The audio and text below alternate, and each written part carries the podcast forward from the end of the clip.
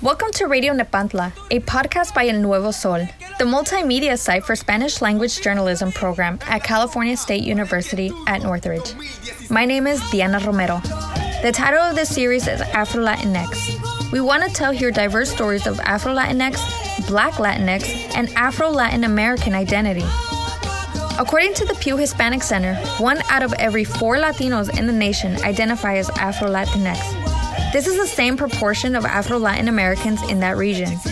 We decided to use the term Afro Latinx with X to be inclusive of non binary people.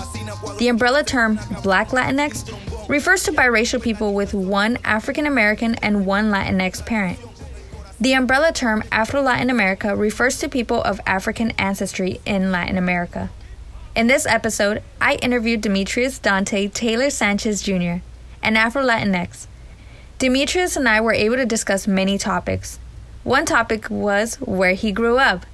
Demetrius is the middle child with two sisters. His father's family migrated to Las Vegas from Mississippi. His mother was born in Piedras Negras, Coahuila, Mexico, and eventually moved to Arizona, where both parents eventually met. He grew up in Mesa, Arizona, where life wasn't so easy for him. This area like is the, considered the East Valley um, growing up in the East Valley, it is very racist. Um, we grew up in a predominantly Mormon and Mexican um, area. So it was just a lot of people who uh, were dreamers, you know, they were undocumented, a lot of people who were within the church in the church and we kind of were in split in the middle uh, my family was mexican mormon which is kind of unheard of. Not a lot of people have heard it. Yeah, it was an interesting area to grow up in for sure. At a young age, Demetrius knew that being biracial was tough. He tells me some experiences he had to deal with within his family and also the community. I mean, at a very young age, it was even within like our household, you know, my mom marrying um, someone who was black. It was very like, what? And I love my people, but they don't love me. Um, so, or at least that's what I've experienced. Um, growing up, it was always you're more Mexican than you are black. You know, you're um, there was always something being said about our hair or you know our skin and um, little microaggressions or even just flat out just it being racist. Um, and then just living or growing up in a predominantly white and Mexican area, it was very like just we were like made we, it was known like hey you know you're black. Like the people were going to let you know.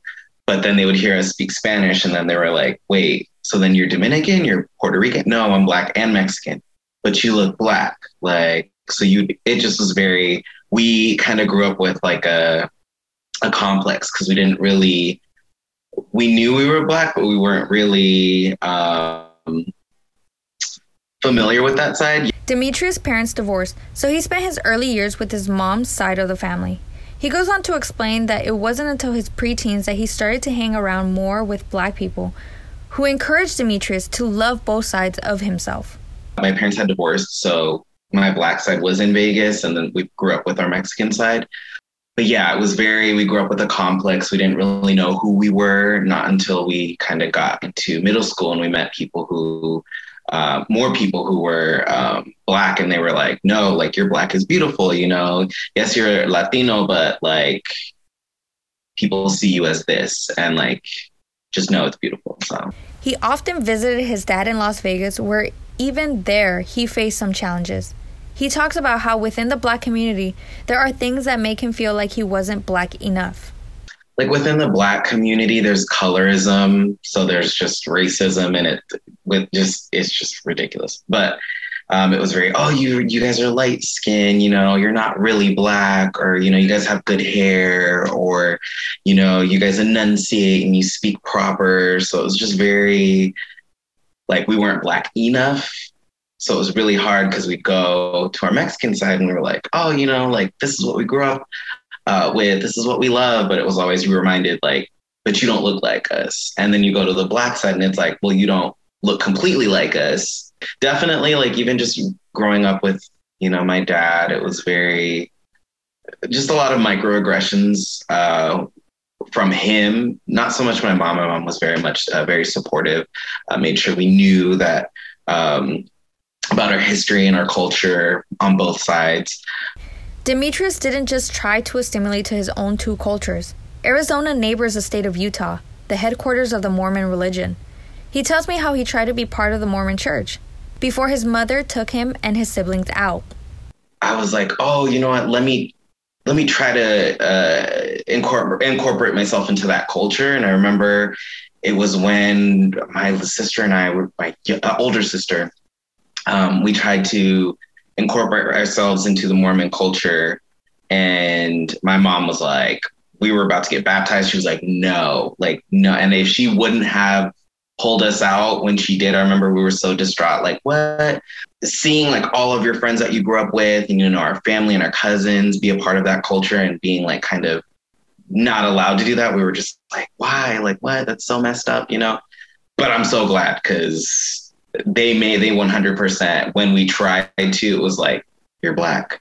Mexicans, like it was just things that they would say, like, oh, don't Mexicans all live together in one house? And oh, black people and this and that. And it just was like, what? So even when we tried, it was like, you're still not enough. So like that was when it was like, no, like I should be proud of, you know, who I am and like my unique situation.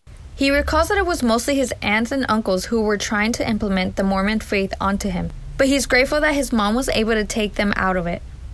I mean, I think it was just them really trying to force feed it into us and like as a way of like a rite of passage because we never really fit in. Um, so that's probably why we were like, okay, we got to do this.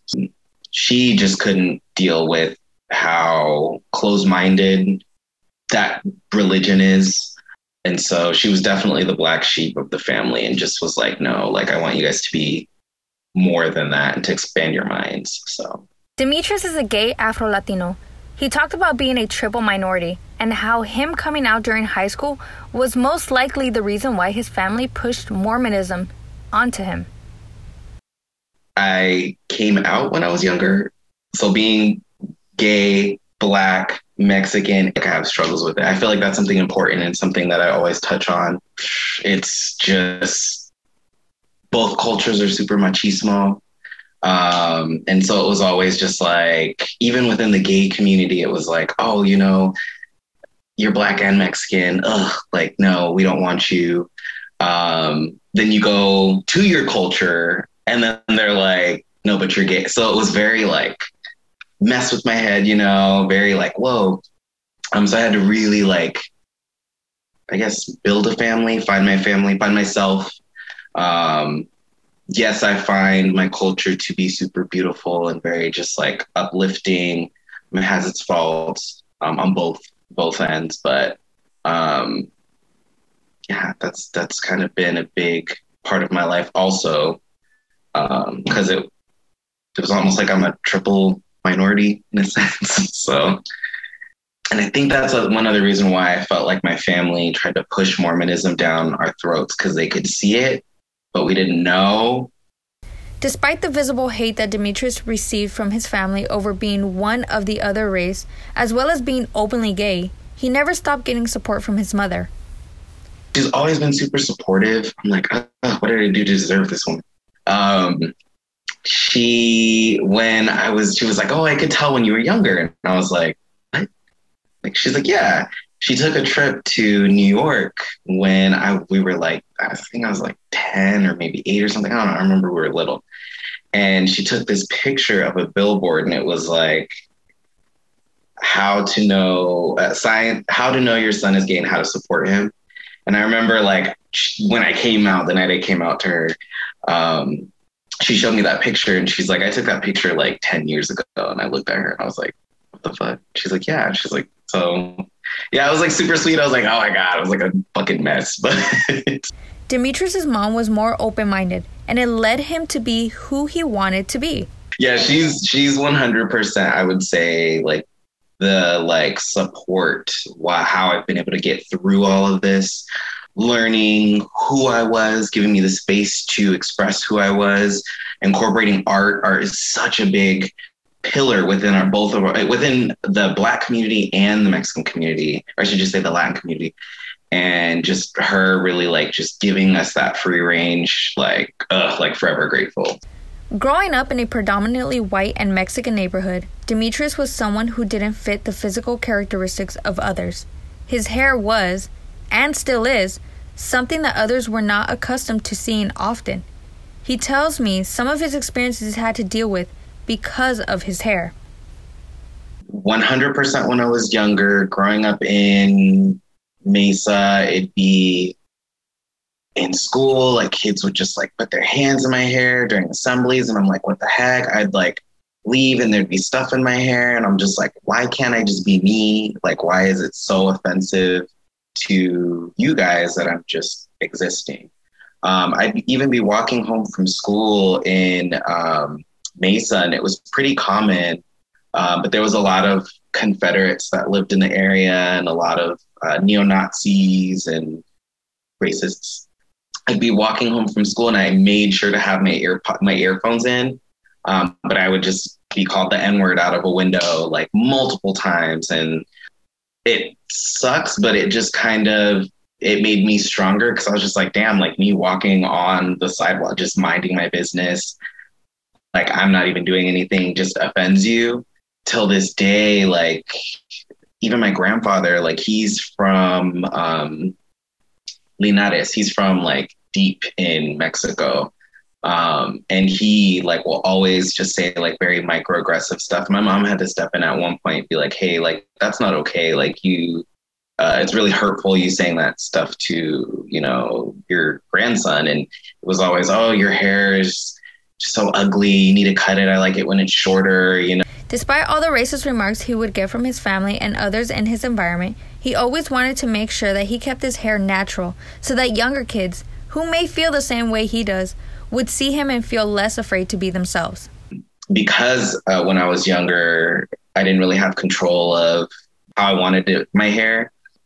And also because I didn't see older people or people that were like me with, with my hair, I was like, I want to be that person for uh, that 10 year old me that like looks and sees that there's somebody that is killing it in their job or their profession or whatever it may be and they look like me. Although he wants to inspire young people to love and appreciate their natural hair demetrius talks about his negative experience with having his natural hair in his work setting. And so it was actually pretty difficult within working in the la market uh, job market i was a recruiter in beverly hills i worked in west hollywood in pretty uppity areas I got a promotion dangled in front of me and it was like, well, you need to cut your hair. You know, the clients aren't going to take you serious. And I like looked at her and I was like, uh, I just got a haircut. And she was like, oh, well, it's still not going to cut it.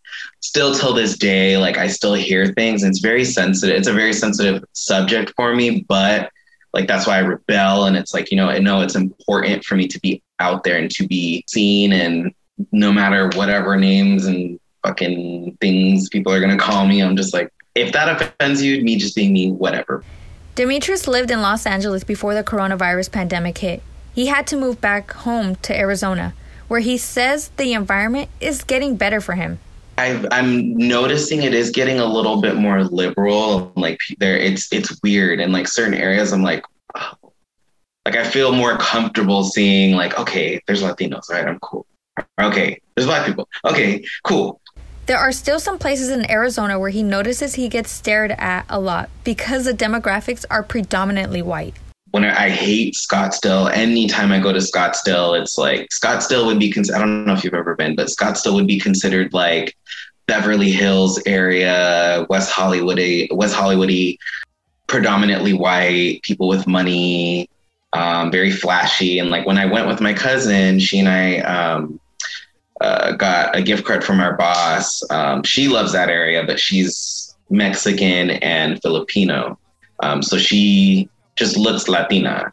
Uh, but like I wore my hair out and it was like people were like staring and pointing and like taking pictures. And I was like, okay, I'm back in Arizona. Like it can be overwhelming, but at the same time, like I do it because then I get those people who are like, hey, like I uh, just want to let you know, like I really appreciate you wearing your hair out. And like I have black people or you know Afro Latinos, whatever they are, come up to me and they're like, "Yo, like I wouldn't have the balls to do that, to do that out here." So it's very liberating. It's like a double edged sword. Sometimes I'm like, "Oh, Demetrius continues to have a positive outlook on everything he went through. It honestly shaped us into the people who we are now. And, you know, growing up being uh, Black and Mexican, it just showed us that we just have just so much culture and so much um, just fucking richness within our background. And uh, a lot of people are like, well, you have to choose. No, I don't, because this is who I am. The Both of are, are who I am, and this is what makes us us. Thanks for listening to Radio Nepantla, La Voz que Traspasa Fronteras. We invite you to listen to the rest of the series Afro Latinx. We will tell you stories of Afro Latinx identity you can also check our SoundCloud channel, El Nuevo Sol, or our website, elnuevosol.net. This was a production of El Nuevo Sol, the multimedia project of the Spanish language journalism program at Cal State University Northridge. This episode was produced and edited by Diana Romero. Voices Diana Romero and Demetrius Dante Taylor Sanchez Jr. Music by the Afro Colombian group Kombilesa Mi. See you next time.